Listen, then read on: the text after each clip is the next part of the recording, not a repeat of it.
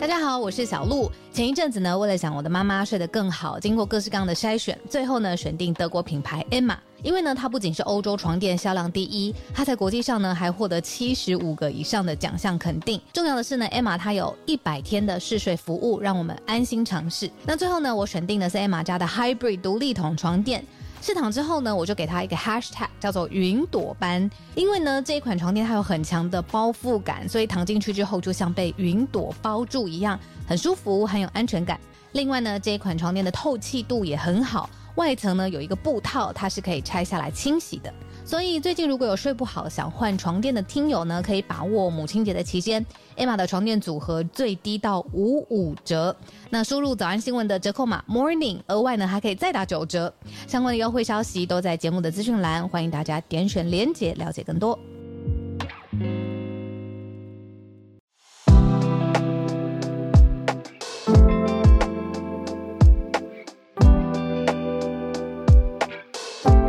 早安，大家早安。好，早安，大家早安。欢迎大家来到今天四月七号星期五的全球串联早安新闻。早安，呃，今天一转眼就礼拜五，明天就休息了。一周已经最后一天了。聊天室有人讲的很好，叫做“做二休二”，做二休二，开心。对，没错。听说你昨天遇到一个是特殊天气现象吗？我哎、欸，我昨天遇到一个，我以为我只有在电影当中才会看到的情节。呃，是讲事情是这样子的。昨天晚上一群朋友约在就是阳明山上吃饭，嗯，那其实是一个我原本就想的是一个简单的晚餐行程。那我们也没查那个地点到底是哪里，结果呢，就是在阳明山上之山顶的在山顶，嗯，然后结果我们就怎么就是没有估算到。山上其实会起大雾这件事情，然后所以我们就一就是直接开上去的时候呢，真的是你到电影当中，你看到你完全就是视线范围是你看不到前面到底是什么，有可能你前面再下一步就是悬崖，你也不知道，然后要转弯，你真的是不知道。我们慢的车速慢的很像是我在走路一样那么慢，因为我们真的很很害怕那个雾真的是。然后这个时候，你知道人的大脑真的很奇怪。阳明山上呢，其实是有蛮多都市传说的。大家早上就可以听到这个，可以慢慢苏醒过来。嗯。我不知道那个时候，我脑中一直都想到我听过的都市传说。然后这个时候，那个车子就走到一个地方，忽然间散出前面散出一大片的红光，真的是你那个时候，我真的。我的我现在讲的叫起鸡皮疙瘩，那个红光其实是一个呃停车场，他在他在说还还有几个空位啊，几个满位的那个灯号，嗯，但是在那个特殊折射之下，对，整片全部都是红色，红色，然后我们就要驶过那个红色，然后在那个红色里面，你不仅看不到，还是红色的看不到鬼电。红色的看不到，对，红色的看不到。然后我跟你讲，那是鸡皮疙瘩。然后那时候脑子一直在想的一件事情是，就是最近我们不是讲很多，就是有一些科幻东西的事情嘛，就会觉得说，天哪，这会不会一直开着开着就开到另外一个时空里面？因为我真的完全没有任何的视线力。对，然后请教大家，就是在这个时候，到底要怎么克制脑袋当中不要想到那些听？我跟你说，我也遇过哎、欸。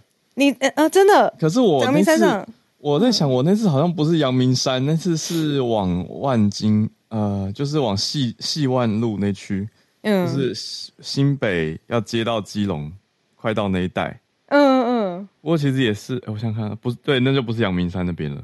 然后呢，你的感觉是什么？就是过一个小山头，突然就整片雾，然后驶进去这样子，然后。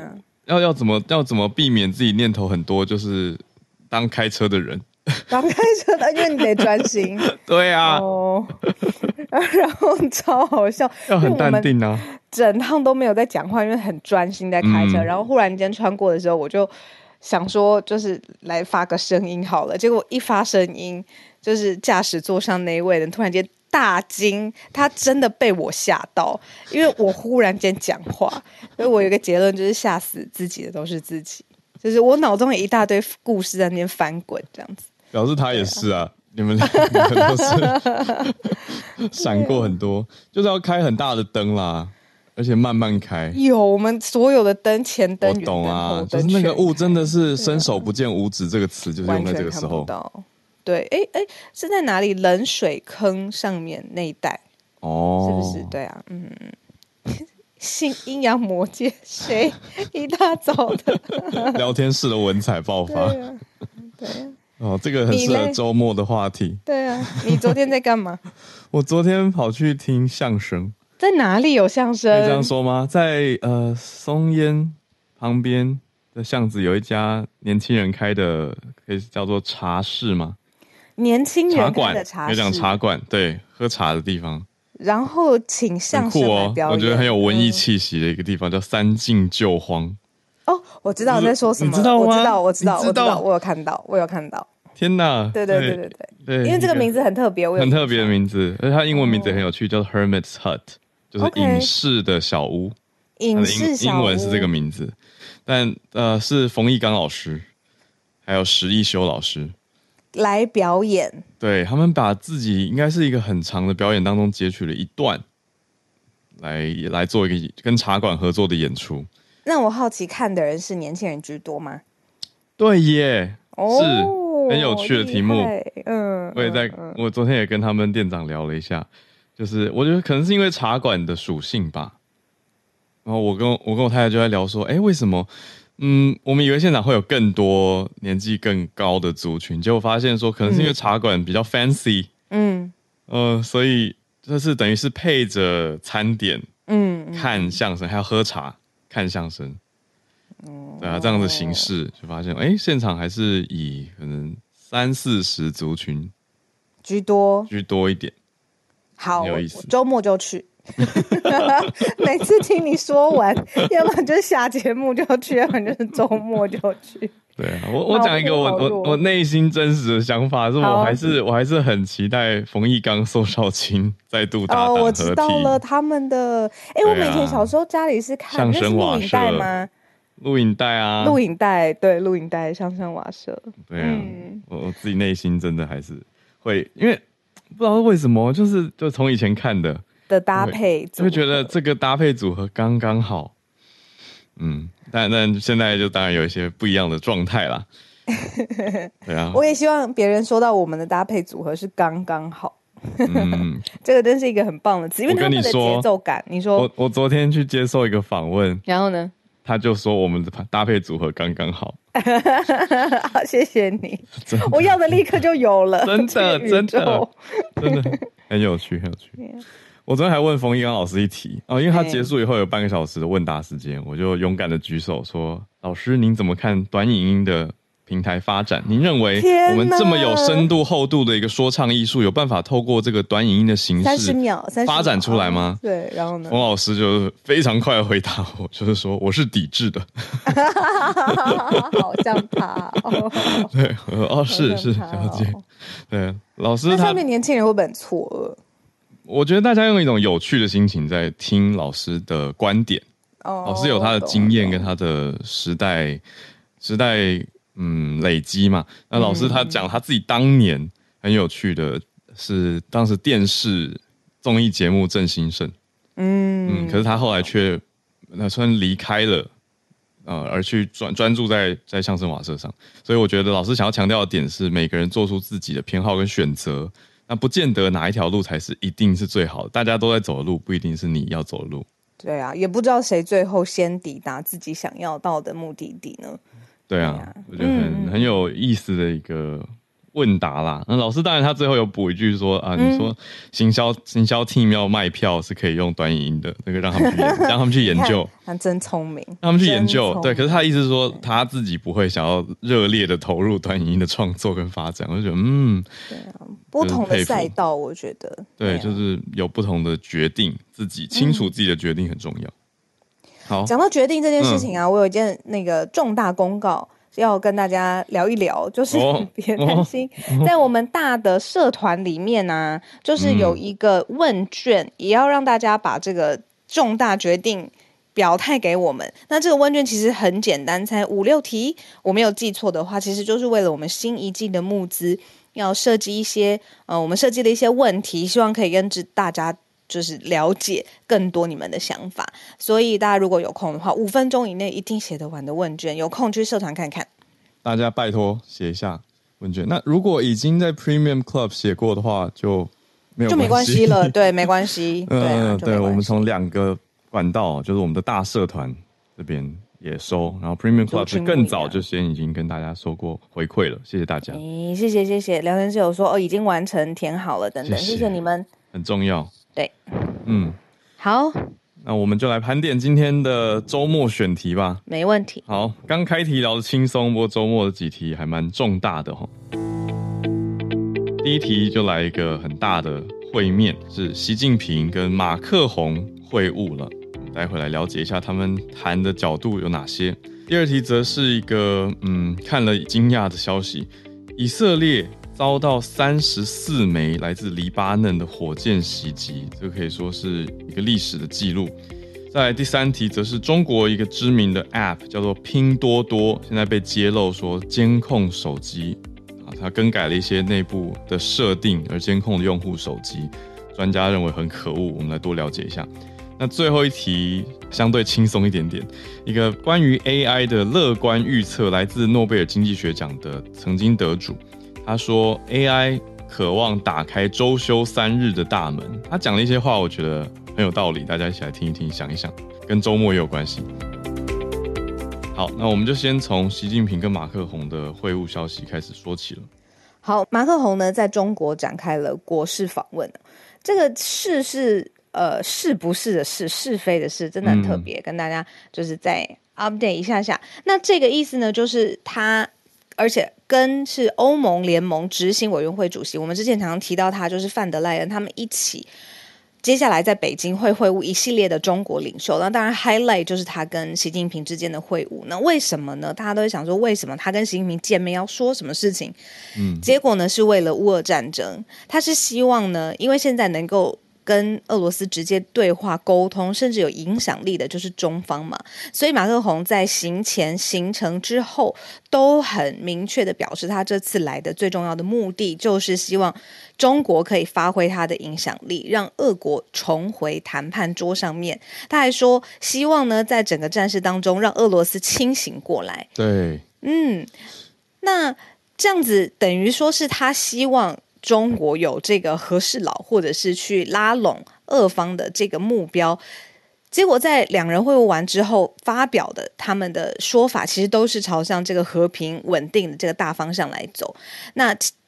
这个劝导有没有办法就是发出作用？接下来呢，其实可能很多的国际评论都还会仔细去看，因为法国跟中国之间的关系其实并不能说是特别特别的亲近。那这一次一系列的中国领袖的会晤，之前也还拜访了其他的就是中国的高级的干部这样子。那但是在习近平的拜访这些上面，国际真的是追得很紧。嗯。我就想到去年我们不是还在讲说欧洲有一些抗议马克宏作为的人用了一个词嘛，说别再马克宏，对，别再马克宏，把它当一个动词这样子用哦。那现在看到的是马克宏的这个国事访问，嗯，比较聚焦在中法之间的合作跟会谈啊。对，嗯，那习近平这边有讲到说哪些面向愿意跟法国一起来合作呢？呃，的确是有呼应到，但是没有明白白的直接讲，嗯，讲。俄罗斯没有用到这个词，可是有讲到乌克兰，就说合作来应对乌克兰危机，在几个方面，包括粮食、能源、金融、交通这些领域造成的外部效应，嗯、那也要减少乌克兰危机对世界，特别是广大发展中国家的负面冲击，所以是用一个比较嗯高角度、大框架的呃面向在谈。对。那我觉得特别可以提中法之间的合作，然后再延伸，就是说，其实欧洲现在大部分的气氛是拒绝跟中国直接对话的。你的经贸的合作真的不可能。可是，在乌俄战争刚刚开打的时候，第一个打电话穿梭外交的人就是马克宏。他当时直接打电话给拜登，又打电话给普丁，但是他没有做到这个，怎么说？美国他并没有。做完协调的动作，那他现在觉得说真的有办法协调把俄罗斯拉回谈判桌上的这个人可能是中国，所以他选择了一条跟其他欧洲各国都不一样的道路，就是跟中国打交道。那讲回来，就是中法之间的经贸的合作啊，嗯、其实马克宏他也有一个明确的表态，他是拒绝全面跟中国脱钩的。嗯，他认为说，其实诶，培养一个中国的伙伴，甚至是反过来，中国也培养一个欧洲的伙伴，其实并没有任何的，并不需要完完全全的切割。那这个是现在在欧洲的立场上面比较特别的一个立场。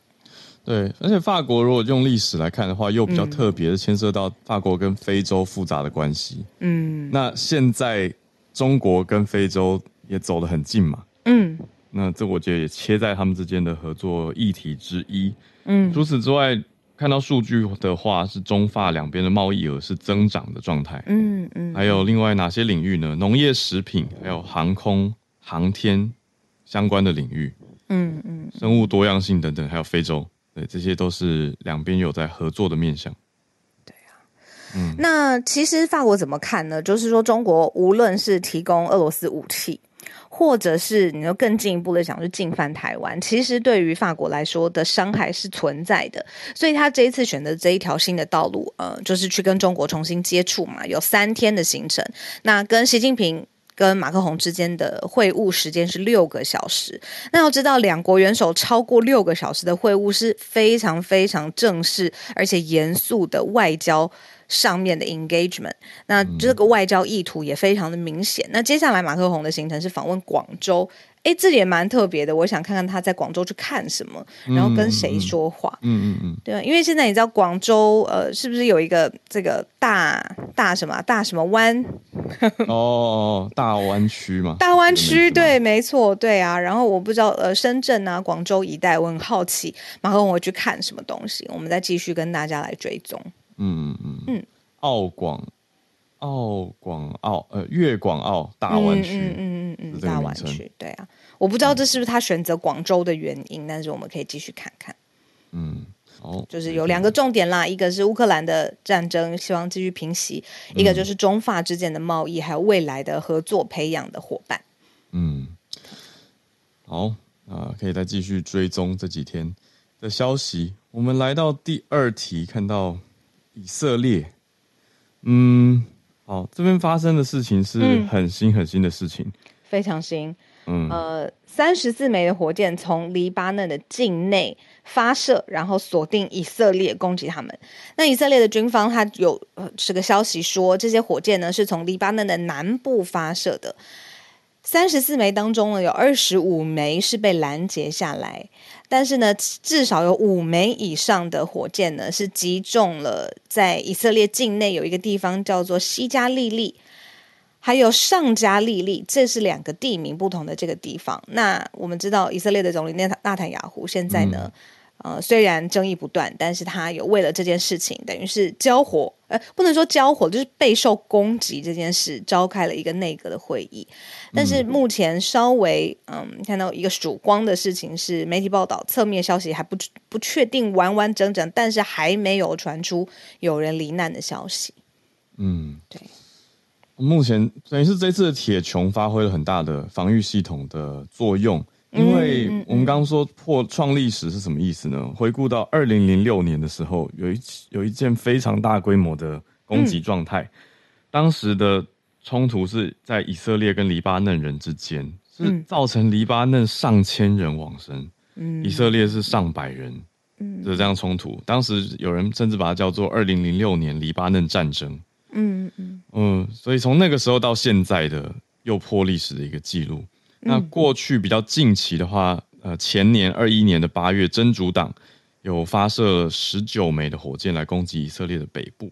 嗯嗯嗯嗯，但都是这一次，哎，就是看了会觉得哇，怎么又发生这么大冲击？因为现在也还在调查，说到底是黎巴嫩哪一个团体发动的攻击？对，嗯，因为呃，我们刚刚讲二一年的时候发射火箭的真主党，这一次对于 CNN 的推估或者是评估是不予置评的。嗯，那黎巴嫩的军方也说还没有可以公布的消息。可是现在更新的资料是说，军方矛头是指向巴勒斯坦人组织的一个哈马斯集团。嗯，我我觉得可以呃跟大家一起分享，就是说在黎巴嫩啊，呃这个地方其实文化上面跟基督教是关系很密切。然后它整个大中东地区，他们的西化是相对于比较早，而且最开放的国家这样子。嗯、那里面呃很多的世界遗产嘛，这大家知道，最古老可能有五千多年。那虽然他们基督教的这个文化历史比较悠久，但是里面的各的宗教。不同的派系跟呃不同的呃宗教的选择也是多年并立，然后存在的。嗯，所以这个是大家在理解黎巴嫩这个地方的时候可以有的一个背景知识。对，光看到黎巴嫩的国旗中间那棵树，嗯、就是圣经里面常在提的香柏树啊。哦，嗯，对，的确是很深度的一个关联啦。对，嗯，那现在这个事件，这个哈马斯是不是幕后的主谋？还在调查当中。嗯，好，其实黎巴嫩自己本身内战也是很常会发生的事，就是他们有一个长达十五年的内战，在一九七零年代的时候，然后平息了之后，现在又因为可能是不同的，你刚刚说哈马斯不同的这个族群，嗯、现在跟外界的关系并不是很稳定。对，对啊，现在情况就是没有团体出来说是自己呃发射的，或者是启动这一起火箭事件。嗯。但是以色列军方的发言人已经直接就说，这是伊斯兰团体哈马斯他们所发起。嗯，这是我们帮大家掌握很少讲到中东的国家啦，这是第二则新闻。嗯，如果就想说，我们这几天朱小汉也刚好昨天才讲到以色列的消息，对，把它囊括进来。嗯、是，那现在有一个新的事件。好那，我们看到第三题，这个也许有一些听友有用过。的 App 在中国叫做拼多多，特别小心哦，这是中国最受欢迎的购物电商啦。嗯，那怎么受欢迎呢？给大家一个数字：七点五亿的用户是每一个月新增，呃，不是新增，每个月大概超过七点五亿用户的活跃，没错。在上面买什么呢？几乎全部的商品都可以买得到。你可以想象，它就是一站式的集合。你可以买服装、杂货、电器、生活上面的用品，全部。那七点五亿活跃用户，每一个月都在上面。你可能选自己的东西，然后输入信用卡嘛，然后输入地址，然后联络的方式。所以虽然这么大的电商，但是它代表的是它后面就这么多人的资料，七点五亿用户的资料。嗯那现在被爆出的事情就是，呃，他绕过了手机安全系统，拼多多监控其他的手机上面的 App，然后呢还会查看你的通知，甚至还会阅读你的私讯，甚至最可怕的是更改设定。所以就是怎么怎么这么恐怖？对，非常非常可怕。权限也太高了吧？被夹带了一个恶意的软体去监控它，所以不只是他的资资料。这个拼多多上面累积的这个资料而已，而是这个手机用户上面其他的东西，这个是我觉得在嗯报道你说资料或恶意外泄这种事情上面，拼多多这个事件真的蛮大的，不连续两三天吧，我看到 CNN 都有持续的 update 这个最新的消息，监控手机，然后专家说这是前所未见的 level。我我本来就醒了，可是听到这则有点更醒了，嗯、就是有一种哇！因为我大概呃这近一两年的时候，有一次在业界跟一个前辈在聊天，嗯，结果他就提到拼多多，那我当时其实还没有听过，可是他眼睛瞪得老大，就是非常非常的惊讶，嗯、就想说啊，你竟然不知道拼多多？对啊，但我听完以后也没有去用啦，因为我就不爱买东西嘛。那这边看出来是说。七点五亿的用户以外呢，我们看到 CNN 这样子的媒体已经去做了追查报道，嗯、他就去调查到了拼多多内部哦，而且拼多多内部的人已经证实说有这些漏洞。嗯嗯嗯嗯，他们证实说这样的 App 里面有是安卓系统的漏洞，那这些漏洞是用来监控用户还有竞争对手，说法上是是可以刺激销售成绩耶。嗯嗯嗯，我觉得好可怕、哦、不否认的意思。对啊，嗯、呃，那一个对照来说好了，你看现在呃，抖音它在全世界的海外的版本叫 TikTok，然后拼多多它在国际上面有一个姐妹的应用程式叫做 Temu，我猜 Temu，T E M U。那目前呢，应该是没有受到牵连。但是因为这个、哦、你说国际版的拼多多是这个国际版的，对，哦、国际版的就是姐妹 A P P。嗯，对。那就像是 TikTok 也是国际版的新的名字一样嘛。那这个 Temu 是现在可能在全球的版图上面都有会受到影响这样子。那 Google Play 我特别想要讲这件事情，就是 Google Play 是里面的。哎，就就没错，Google 反正 Google 的商城这样子，三、嗯、月份已经把拼多多从 Play 的这个商店下架了。哦，对啊，等于就是调查发布之前，Google 有先做这件事情，行动。对啊，嗯，哎，这很夸张，他看我的私讯还更改我的设定，听起来很生气，开心啊，对啊，很生气，乱动我手机，对啊，感觉。瞎带的恶意城市做的。对，我也不确定 T E M U 到底怎么念，有人说要念 T Temu。提姆，天猫？不不确定，不是天猫，不是天猫，不是天猫。是另外一个。OK，这个 Temu 是拼多多的国际版，就像是抖音国际版是 TikTok 这样。嗯，对啊，说这个已经是开后门了。然后我在说聊天室大家的回应，说价格便宜的这么夸张，连本钱都不够想，想想这个逻辑是什么？然后还有最夸张的是会阻止你移除这个城市，移除之后会自己再装回来。怎么这么恐怖啊？这是恰吉吧？哎呦，吓到了！丢不掉的娃娃。对啊，真是，呃，耶、yeah,。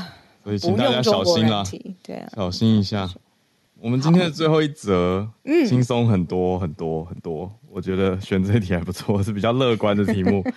就是预测有很多种嘛，那我们来看一下对于 AI 的一个比较乐观的预测，而且是来自可以参考的，我觉得可以参考的名人，诺贝尔经济学奖的曾经得主，他叫做 Christopher 啊，皮萨里德斯，他认为，我觉得他讲一句话很有趣，他觉得 AI 有可能可以提高大家的生产力，让大家可以周休三日。那至于会不会大大规模失业这件事呢？他的讲，他他的说法我很认同，诶。你说他说：“人类如果真的想工作，他们会创造的工作是无穷无尽的。诶，对吧？工作狂，你你无法阻止工作狂、啊。对，没错。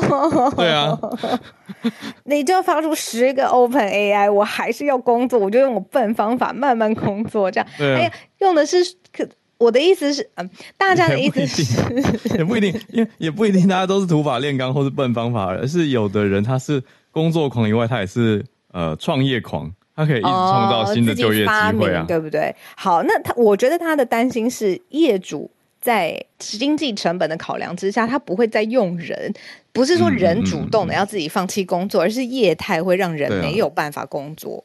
不过对，对、啊，所以这针对这一点，他的评估也有提到，我觉得一个大的重点是说，他如果他认为企业可以放慢采用的速度的话，会比较减轻员工过渡时期的痛苦。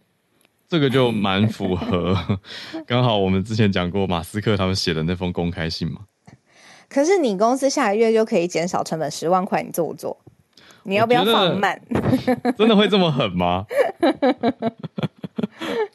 十万美金，你做不做？可恶！这对啊。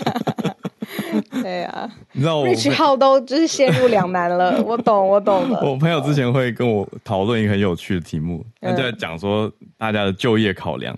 嗯，他就说什么？我看他怎么讲的。他说，如果今天台在我们在讨论雇主品牌的魅力跟大家会怎么选择就业这件事。他说，如果今天台积电开呃年薪三百万，然后另外一家不知名的企业也开年薪三百万。嗯，你会去哪一家？那大部分人就会说哦，台积电啊。然后他就说，那如果另外一家开四百万的，然后然后大家就想说，嗯，还是台积电吧。然后那如果另外一家开五百万的，大部分人就会开始嗯，安静，小动摇。对，那如果开到两倍六百万的时候，大部分人想说，嗯，那那一家不知名的叫什么？就会开始去 他的工作内容，去了解一下。下班吗？对对，所以用用金钱考验人性，实在是。不容易的一件事情呢、啊。对啊，对，那这位皮萨里德斯他讲的，我觉得为什么可以参考，是因为他提到说，比较负面的面向也有提到啦，就是我们大家心心知肚明，就是哎、欸，科技可不可以被拿来做坏事？可能是监控或侵犯隐私，嗯，当然都有可能。可是他更聚焦的，为什么他那么乐观？他在想的就是 productivity。所以我就是在想说，周休三日、嗯、让你心情觉得为之一振而轻松。因为我怎么讲？我觉得我自己的生活已经印证这件事，可以这样说吗？哦、就是我我不是那么我不是那么漂亮的三天整三天整，整天我我没有完整的三天休息，可是我已经省掉很多工作时间嘞。因为 ChatGPT，对，因为 ChatGPT 的关系。帮我省掉很多工作时间。顺带一提，昨天冯翊纲老师说他直接禁止学生使用 ChatGPT 写剧本，他直接禁用。好诶、欸，我要来想想看他怎么样减少我们的工作流程。你应该就是工作狂啦，我，我觉得你应该就是工作狂。我真的，我跟你讲，我真的 已经帮你减少。我真的已经不是了，我我可能半年之前是，现在不是了。因为，啊、因为他这边讲的所谓周休三日，重点是说可以提高生产力，获得更多休闲时间。嗯，而且可以把比较无聊的工作留给 ChatGPT 做。嗯嗯嗯嗯，这个就是我很喜欢的点。我就是讨厌无聊的工作。我喜欢当那个发想跟创发的人啊，然后后面就那种重复的事情，对，重复性的可以交给机器做啊，对啊，嗯，好喂，这一题集中在结束在这一题上面，我觉得很有周末的感觉，没错，给大家一个周休三日的想美好想象，好，或者以后大家可以一个礼拜有多一天发展副业或做别的事情，也很好，家庭日对都很好啊，这样不是很棒吗？好了，还是我也太乐观。这个是我们今天看到一个经济学诺贝尔经济学奖得主皮萨里德斯他的观点啊，伦敦经济学院的老师，伦敦然后 LSE 的老师，嗯，是好。接下来时间我要加个号，然后我在这边听大家的串联。好，就没有周休三日的小路，我们晚点见。去忙，拜拜，晚点见，拜拜拜。好，拜拜拜。那我们来进全球串联的时间啦，来欢迎各位听友在。周末开始之前，跟我们分享你所关注到的消息跟想要讨论的东西。好，看到叶老师自然科学新闻，老师早安。早，哈尔早，小鹿早。今天要跟大家分享的这个其实是有一点久了，但是我觉得还蛮有意思的。这是日本的研究，他们用男生的细胞培育出卵子。嗯，那。目前的研究是还在老鼠的阶段，他们用雄性老鼠的皮肤细胞，因为雄性有 XY 染色体。那我其实是不知道说那个 Y 染色体，因为他们也没有说得非常清楚。或许他们尝试过，就是说如果有有 Y 染色体，是不是没有办法成功的做出卵子？但是他们有把 Y 染色体先去掉。然后把原来在细胞里面的 X 染色体复制，嗯，接着就把它转化成卵细胞这样子。这是一个同性生殖的实验，可以这样说。对对对，可以这样说。嗯，那当然，我目前的成功率其实很低，嗯，因为他们试了六百三十个胚胎，就是说怀孕的部分目前还是需要雌性的老鼠来帮忙。哦。他们做了六百三十个胚胎移植到雌性的老鼠的体内，但是呢，只有七个发育成功。哇，这个比例。对，所以成功率大概百分之一多一点点。嗯、对，呃，研究的人员是说，目前这七个小老鼠呢，发育的都很好，看起来很健康，那寿命也很正常，甚至于具有正常的生殖能力。但是这么小的样本，因为只有七只，所以也很难说。而且小鼠本来就是一种短命的动物，它们大概活两到三年。嗯，所以跟我们一般的其他像人啊不太一样。所以有些东西事实上也很难完全从老鼠类比到人类去。那当然就是说，研究人员他们也说，嗯。目前还不能应用在人类身上，必须要更仔细的做进一步的研究。但是如果这个技术未来成熟了的话，可以给那个像比方说 LGBTQ 族群，如果是两个男性，那他们希望有自己的小孩的话，或许可以经过这个方法来做。嗯嗯。对，老师，我看到的一个细节消息是讲说，这一位科学家他很乐观呢。他说，这个技术目前技术看起来，十年内其实就已经有可能可以让男性的皮肤细胞去成功孕育出人类的卵子。他的观点、嗯、对，但是我觉得啦，我觉得当然这是我个人的看法。我觉得就是说，研究的人都会比较乐观一点。嗯，就是往这个方向去研究。对，因为他会往这个方向去研究，当然是他觉得、有机会。对，这个有机会。但是就是说、嗯、我刚刚提到，因为事实上他目前收集到，就是说后代的健康度什么都只是从七只老鼠。哦。那虽然比较少，对，那当然就是说，那七只老鼠都是母的。其实我觉得这个研究还有另外一个问题，就是说这些它们都是 XX 染色体，所以当然是母的。嗯，那这样子的话，就是说以这个技术，如果它没有办法制造出雄性的话，其实未来的会变成一个性别选择。对，而而且未来的繁衍也会有问题。嗯，对，哦，所以我个人是觉得他比较偏乐观一点啦。是是是，而且我刚刚想到另外一个问题是，它跟所谓的复制人有什么差别？哦，感觉差别其实并不大。嗯，哎，真的吗？就是这这样这样算是 clone 吗？因为是复制 X、呃、X 染色体吗？对，但是就是说那个卵它的。所有的染色体都跟捐赠，就是说都跟捐赠皮肤细胞的那个捐赠者，对，捐赠者其实是我有他做出卵的话，那当然还需要另外一个精子啦。所以，嗯、对，所以我我刚刚想错了，所以它的确是不一样。但是就是说，嗯，我觉得这个它还有应该还有它的一些限制啦，应该还有它的一些限制在。嗯，那我接触到的研究人员，一般来说，其实大家在一开始开发新技术的时候，都会非常的兴奋。嗯，可以理解啊，就是哎，成功做出来了，还真的生出了小鼠。对啊，嗯，那未来到底能不能够应用的话，其实我觉得都还需要进一步的这个，因为像我这边顺便提一下，就是说像那个基因编辑啊，嗯，之前还得了诺贝尔奖。嗯，但是呃，他得诺贝尔奖也已经好几年，那到今天才看到新闻说他们在申请做基因疗法。哦，所以我觉得这些新技术要真正应用到人体，其实都还需要一些时间。嗯，对。那当初开发出来的时候，研究的人也都是说，哦，尤其是基因编辑，那时候真的是全世界都在谈这件事情。嗯，就 CRISPR 嘛。对，CRISPR 真的是全世界都在谈这件事情，嗯，但是现在看起来也没有当初想象的那么乐观，所以我觉得，当然这是一个突破，嗯，但是就是说，能不能够真的像他说的那么快的应用？嗯嗯嗯。那以及就是说，它代表的意义是什么？嗯，我觉得还需要时间的验证。嗯嗯嗯，谢谢老师，我补充刚确认到的英国这边。很近的消息，上个礼拜而已，在修订呃一个 Genetic Technology Precision Breeding Act，叫做英国遗传技术精准育种法案，要把基因编辑的商业用途合法化。哦，这也是呃延续刚刚老师提到这个 CRISPR 基因编辑的技术。谢谢老师，谢谢。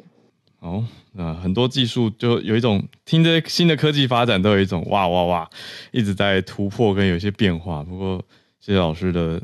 解析跟提醒，就的确是很需要再更多的确认跟研究，还有时间的。那我们来继续连线，跟香港的听友 Bernard 连线。Bernard 这边注意到的是，沙乌地跟伊朗的外长在北京也见面。北京很忙，Bernard 早安。嗨，早安，小卢早安。就昨天，除了中国跟马克龙跟冯德莱恩见面之外呢，其实在北京呢也是有呃沙乌地跟伊朗的外长呢，也是在北京呢做了一个会晤。其实这一次呢，其实两国的外长呢，隔了七年多以来的这首次会晤，也是隔了七年多，这是沙乌地跟伊朗呢，就是外交关系就重新再恢复起来。其实一开始呢，其实因为说之前沙乌地跟伊朗呢在也门，其实也门的内战中呢，其实他们内战里面呢，沙乌地跟伊朗都各支持了一方，然后这个内战呢已经做了很久了。大家也可能知道，也门本来是一个内战很多的地方，也是做很久，在那边的人道的灾难呢，其实也很多。当然之前最近呢，伊朗呢已经停止了说向也门呢那边就是给那些武器，然后后面呢就慢慢。变成是这外交的关系开始了，变成是缓和，那个 tension 就缓和起来了。所以之后前一段时间呢，伊朗呢就去了沙乌地去做了一个交外交的访问，这样子。后面就到到了现在，然后到到了昨天，然后在北京呢就是做了一个会晤。然后他们呢说是在中国的斡旋之下了，就变成是双方变成一个和平的协议。然后就在昨天呢也写了一个三方的联合声明，就是说同意恢复了，就是从双方的外交关系之下，然后在两个月以内呢，就在沙乌地跟伊朗双方呢，在建立大使馆，也代表机构，也在派遣大使到互相的国家去。这这个新闻也算是一个希望说，这个中东的局势也是有一些缓和的迹象。所以这个是在我看到这个新闻的时候就，就就想要分享给大家。嗯，可以说形式上等于是让中国作为一个斡旋者，成为第三地、第三方。在选择在北京会晤嘛？对，呃，沙乌地阿拉伯跟伊朗派上了外交最高的首长、外交部长来见面，而且还谈了一个协议，签署了一个恢复邦交的声明，等于是也让北京做了一个很漂亮的面子。呃，我还看到的是伊朗总统莱西，他已经接受沙乌地的国王邀请，所以伊朗总统不久之后要去出访沙乌地的利雅得。对，没错。补充给大家，谢谢 Bernard 带来这一题关注点，让大家看到，嗯，北京很忙，这几天有很多的会晤。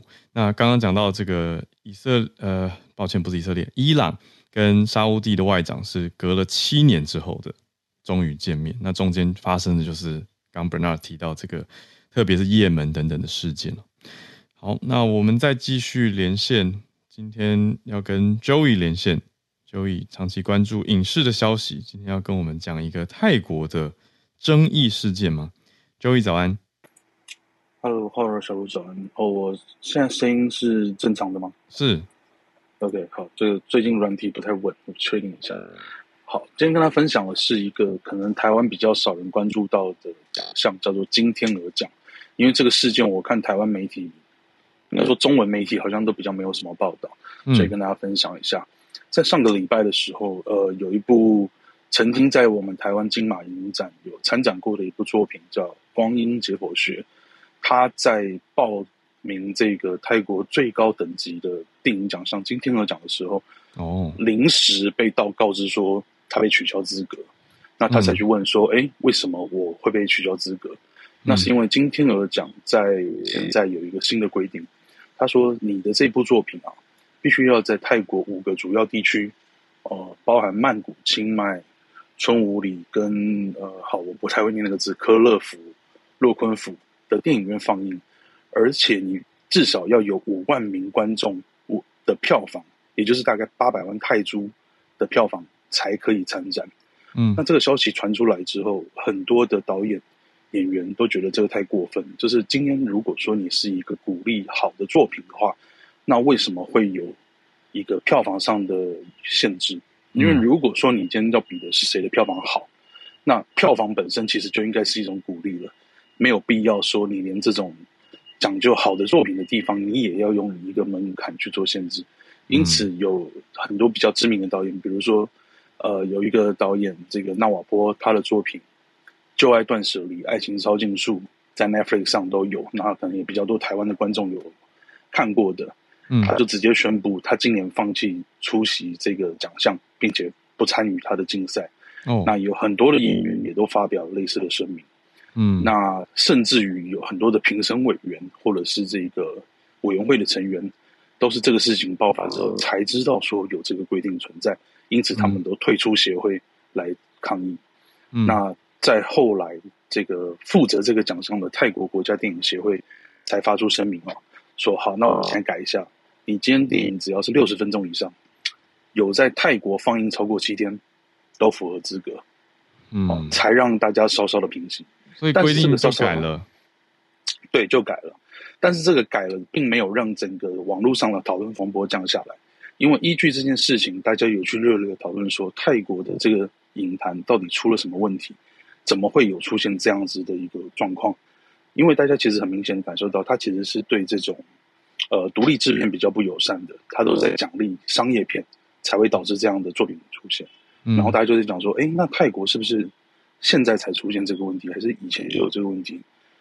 那实际上，泰国过去哦，就是泰独立制片就常常被院线打压，因为这些院线同时也有投资一些电影的制作，他们会优先排自己的片。让这些独立制片没有机会被放在好的时段或者好的厅。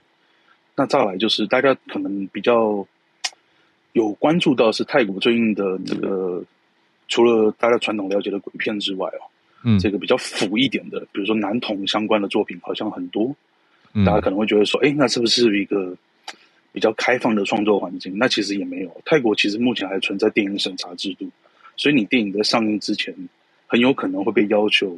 要重新剪辑才可以上映等等，嗯，所以有一个比较有名的导演，他在我心中等于是泰国的蔡明亮哦，阿比查邦吗？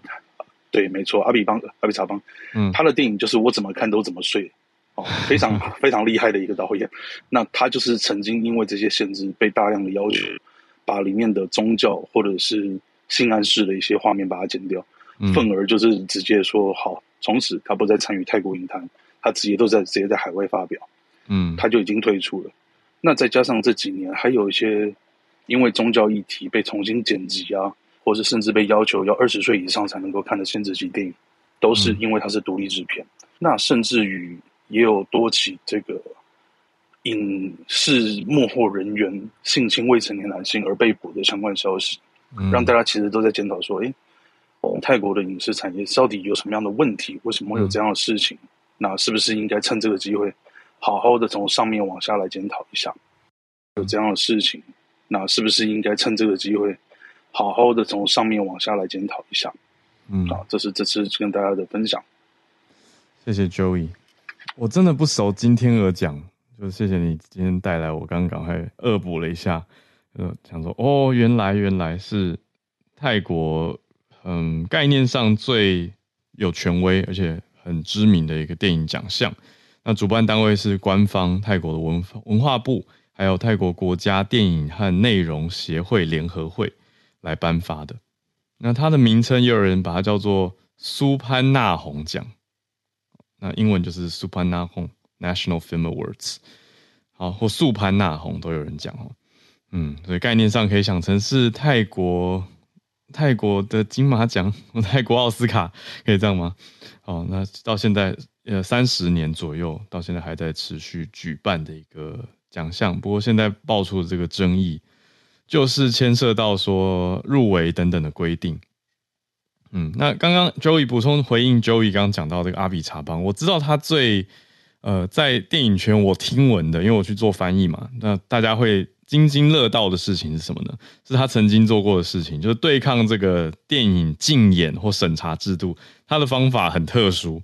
就是他直接把那些政府说你要剪掉的地方，他留黑，所以就直接把观众晾在电影院里面。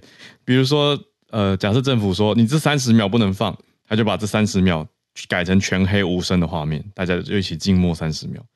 所以他等于是无声的很大声，让所有人都知道说，就是这一段虽然看不到了，不知道也听不到了，不知道这段发生什么事，但是就是知道政府禁止我播这一段。可是。等于让政府也是牙痒痒啊，因为禁止你播，就你这样抗议，那不是让大家更凸显了这个审查制度的问题吗？所以这是我对他印象很深刻的一个作为啦。啊，就是电影圈讲到阿比查邦，就是一个很代表性的泰国导演。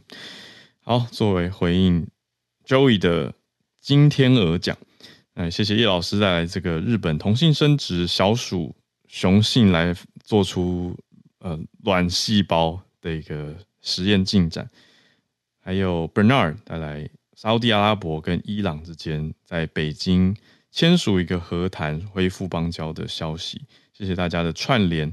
那我们也准备进入一个周末的节奏啦，就希望大家有一个愉快美好的周末。我们很快下周一就会见面了。那另外 Premium 的听友也别忘了，我们明早有约，大家锁定 Premium 的社团的消息。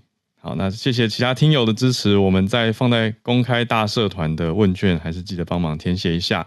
我们很快就会再整理大家给我们的回馈，来做出最新一个年度的募资计划了。讲起这几个字，觉得 又要加班了。好，所以工作狂是无法禁止的。谢谢大家，那我们就礼拜一见啦。呃，Premium 听友，明天早上空中见。我们大家拜拜，祝大家周末愉快。